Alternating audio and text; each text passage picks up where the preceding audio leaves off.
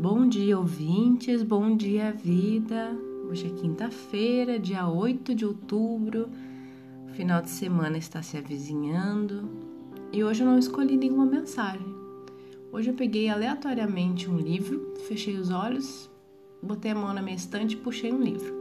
O livro que veio foi O Amor Perfeito, psicografado pela Mildes Carvalho Bona, e O Espírito é Mei Mei. E abri ao acaso numa página. Pede e obterás.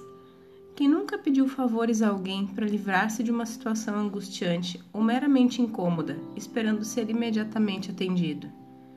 Quem nunca suplicou ao Pai Criador alívio para suas dores, afastamento de uma aflição, aguardando milagres?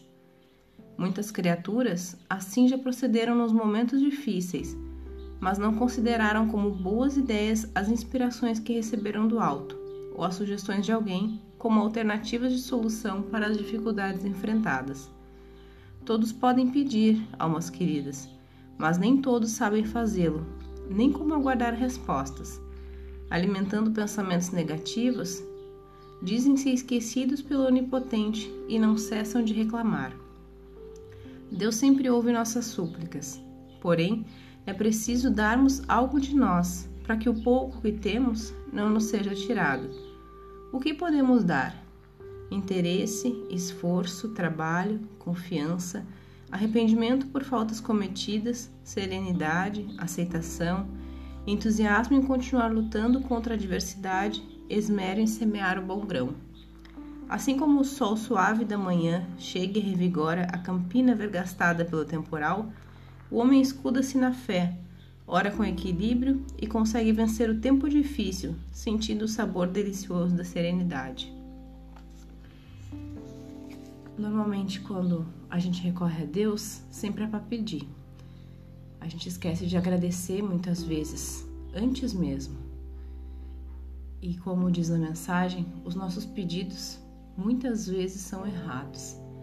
A gente esquece de que Deus tem o tempo dele, de que mesmo andando por linhas tortas e caminhos dificultosos, ele sabe o que faz, porque assim como foi dito por Jesus, nenhuma folha vai ao chão se não for da vontade do meu Pai.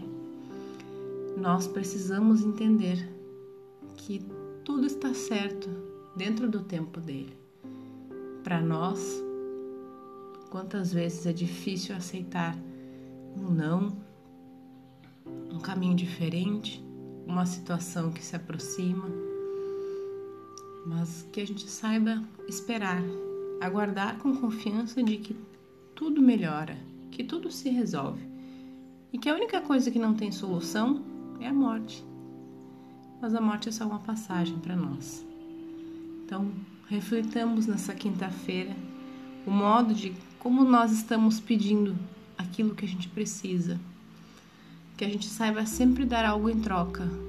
E o dar algo em troca não precisa ser necessariamente material, mas darmos empatia, amor, atenção, uma palavra amiga, bons pensamentos, um coração livre de mágoas e de tristezas, de raivas. Esse é o esmero que o nosso Pai Celestial nos pede. Eu desejo que vocês tenham uma quinta-feira cheia de luz, cheia de harmonia e muito próspera. Meu nome é Patrícia Macedo e eu espero vocês amanhã aqui nesse canal. Um beijo.